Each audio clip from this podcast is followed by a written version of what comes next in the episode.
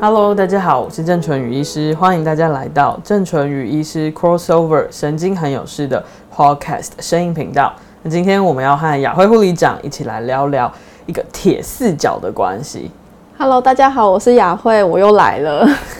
对，今天这个铁四角的关系是哪四个角？嗯、雅慧要不要跟大家介绍一下？因为其实好像。最近就是有，也不是最近啊，有一好一阵子开始慢慢发现说，疼痛的病人他们到最后就会说，医生怎么办？我的记忆力好像越来越不好，是不是有失忆的现象？嗯，所以其实我们会发现，就是呃，看了不少的疼痛病人、睡眠不好的病人跟记忆力有问题的病人，其实这都是我们呃神经内科常常接触的病人嘛，嗯、对不对？那我们就会发现说，哎，这些人啊的这些问题，好像有的时候同一个人有一个问题出现的时候，他另外的三个问题也会跟着冒出来。对对，所以我们后来就会发现。哎，其实这个东西是有一个四角关系在的，就是，呃，我们一个正方形，它通常会有四个点嘛。这个四个点，假设有任何一个点不在了、毁掉了，那这个四角形就不能形成了，它就会歪掉了。嗯，所以我们就会发现说，其实我们今天要跟大家介绍的这四个东西，也就是疼痛、睡眠、还有记忆力以及情绪，这四个东西呢，其实是很重要、很重要四个。紧紧相扣的东西，对不对？对对，所以，我们从呃疼痛开始切入这个视角关系好了，因为我们看的疼痛病人是相当的多。嗯、呃，其实呃，我们就会发现说，疼痛的人他其实会有记忆力的问题。那就我们常常讲的就是脑雾现象，就是脑中好像有这个浓雾一样，就是雾雾一片，混混沌沌的。那病人通常就会说，他早上的时候记忆力。呃，好像没那么快恢复，醒来之后好像还是浑浑沌沌的。嗯，那早上工作的时候要记东西就不是很清楚，有的时候甚至要到下午傍晚的时候，哎，他才觉得好像整个人活过来。对不对？会有这个现象。对，因为其实我本身也有头痛的问题，嗯、然后其实有时候我会发现，对我的同事会说，我刚刚叫你的好几声，你都没有听到，我就活在自己的世界里面。你说早上，对，早上的时候，对对，所以呃，其实就是我们就会发现说，疼痛的人会有合并这个我们刚刚提到这种混混沌沌脑雾现象的人，其实是蛮多的。所以是疼痛把我们的耳朵给蒙住了吗？还是它会让我们分心？嗯，应该是说疼痛其实会让。一个人分心，那再来就是说有一个很重要的一点，我们要接下来讲这个四角关系里面另外一个就是睡眠。对，因为疼痛的人往往其实睡眠都不是那么的好。嗯，对。那我们都知道，其实睡眠对于整个记忆力的巩固，对，还有神经的修复是很重要的。所以有可能他有疼痛的问题，再加上他本身睡眠就不是非常的好，那时间长久下来就会影响到他白天的专注力跟记忆力。对，因为其实我有发现，当我有这样子的现象跑出来的时候，通常是前一天晚上，就是我其实会感觉到我在睡眠当中，我会隐隐约约知道我的头是在痛的，只是因为你真的很困，嗯、对，你就逼自己就是多躺一下，多躺一下这样。对对，所以其实你看，大家就是可以应该就可以理解，其实这些东西真的是环环相扣在一起的。嗯、那呃，很很简单的一件事情，当一个人他。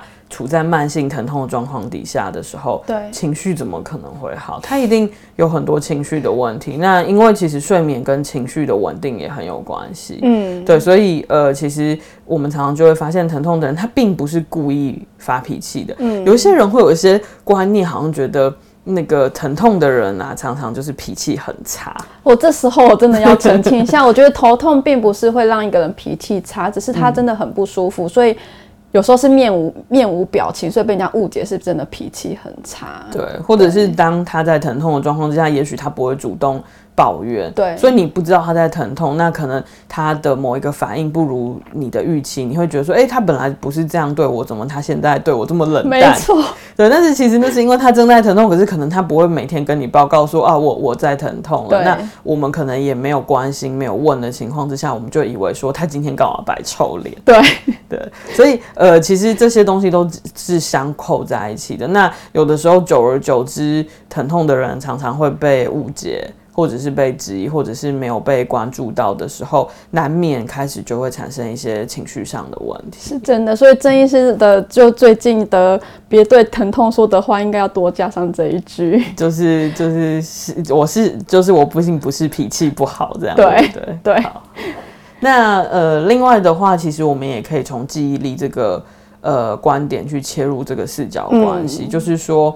嗯，其实很多的人常常都会觉得自己记忆力不是很好，对，就是我怎么呃越来越记忆力不好，然后常常以前我呃可以倒背如流的电话号码，现在都记不起来，然后很长就是别人跟我说三件事情，我转头就忘了一件事，是真的有越来越多人有这样的抱怨，尤其是年纪到四五十岁的人，嗯，而且你看，我其实我们会发现现在在门诊。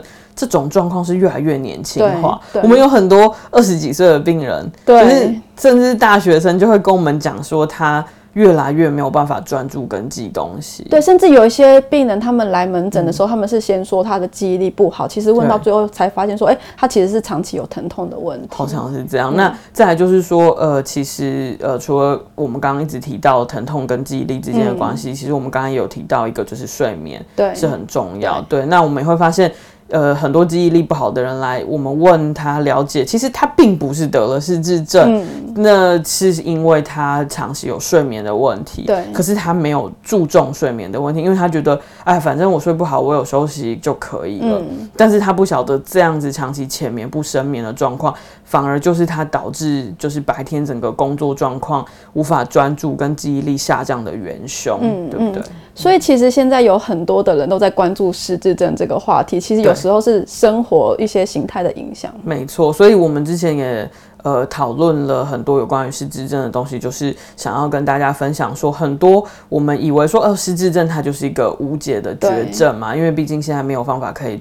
扭转它，但是其实殊不知，其实记忆力巩固这件事情，就是强化脑力的这件事情，跟预防失智的这件事情，依然是有很多很多我们可以做的，嗯，对不对？包括呃，我们曾经提过很多的饮食，很多的生活习惯，很好的睡眠等等，这些都是很有用的。对，嗯，那呃，其实我们。呃，最后也可以跟大家聊一下睡眠。其实我们在前面几集都聊过很多，嗯，就是说睡眠其实对身体的重要性，嗯，那我们就是是希望可以再强调一次这件事情，嗯、对不对？就是呃，希望大家都可以很重视。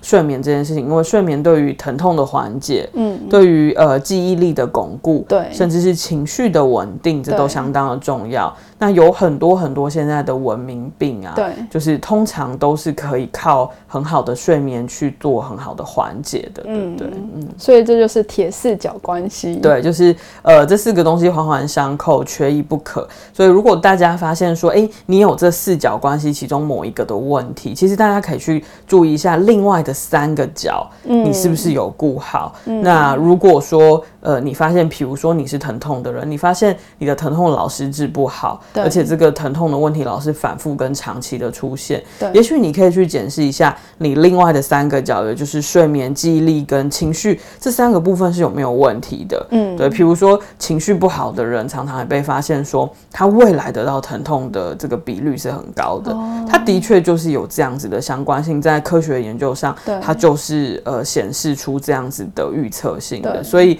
呃我觉得这样呃跟大家介绍，就是希望大家可以多多了解自己的这四角关系。对，那说不定一个很好的契机，你了解到这个事情，你就会发现说，哎、呃，其实你的疼痛长期不能好，是因为你总是忽略了你的睡眠，或者是你总是忽略了要把你的情绪做一个很好的调理跟放松。对，说到情绪，其实、嗯、其实也有很多老人家是。